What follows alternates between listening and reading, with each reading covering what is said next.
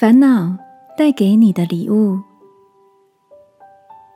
晚安，好好睡，让天父的爱与祝福陪你入睡。朋友，晚安。今天的你都在做些什么呢？这两天读到一位美国心理治疗师提出一个生命礼物的概念。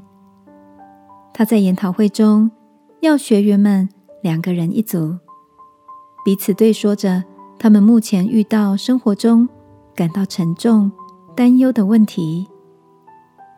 当学员说出内心的忧虑时，他也要大家想想，在这个烦恼的背后，是不是也有另一个生命要带给你的祝福？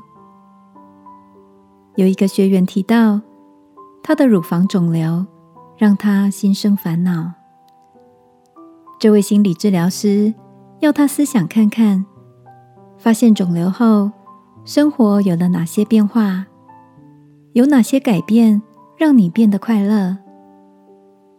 这位女学员想了想后说道：“生病后就移民到加拿大，步调变慢了，环境也开阔，重要的是。”与家人相处的时间也更多，这是他以前没有想到的。当他讲完这些感受，他才惊觉，原来这也是困难给他的礼物。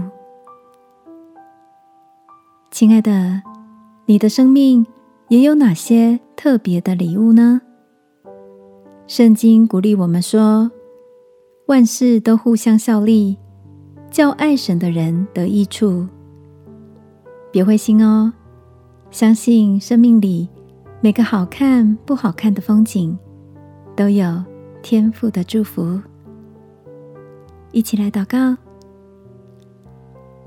亲爱的天父，虽然经过许多的不容易，谢谢你总是为我预备礼物，使我看见仍然有恩典在我的生命里。